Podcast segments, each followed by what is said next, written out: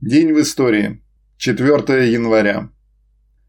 4 января 1879 года в Петербурге из рабочих кружков был создан Северный союз русских рабочих. Одна из первых революционных рабочих организаций, руководимая слесарем Виктором Обнорским и столяром Степаном Халтуриным. 4 января 1905 года в Женеве выходит первый номер нелегальной большевистской газеты «Вперед» под руководством Владимира Ильича Ленина.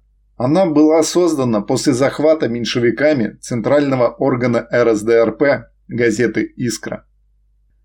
4 января 1918 года был издан декрет в ЦИК о страховании рабочих, установивший для наемных работников предприятий любой формы собственности оплачиваемый больничный и оплату лечения и содержания за счет предприятий больничных касс.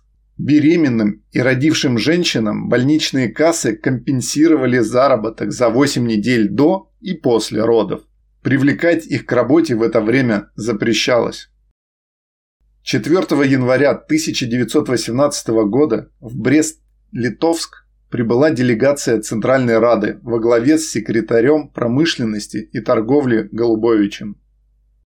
4 января 1919 года произошло восстание трудящихся Житомира против петлюровцев, окончившееся переходом власти к Совету рабочих, солдатских и крестьянских депутатов.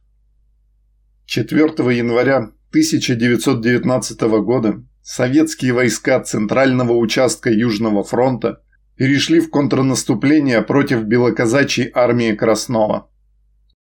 4 января 1919 года советские войска освободили Борисоглебск.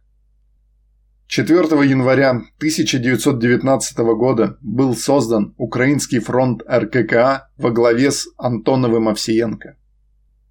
4 января 1920 года адмирал Колчак сложил в пользу Деникина полномочия Верховного правителя России под давлением контролировавшей Трансип Антанты, которая сделала ставку на полицентр и согласилась пропустить Колчака на восток лишь под условием отказа от власти. 4 января 1920 года Красная Армия взяла Мариуполь. 4 января 1920 года началось восстание рабочих и солдат в Красноярске против Колчака. 4 января 1923 года в газете «Правда» были опубликованы странички из дневника Владимира Ильича Ленина, в которых он призывает усилить борьбу с неграмотностью. 4 января 1942 года войсками 33-й армии освобожден Боровск. 4 января 1943 года американский журналист Time во второй раз назвал Сталина «Человеком года». В первый раз «Человеком года» он стал по итогам 1939 года.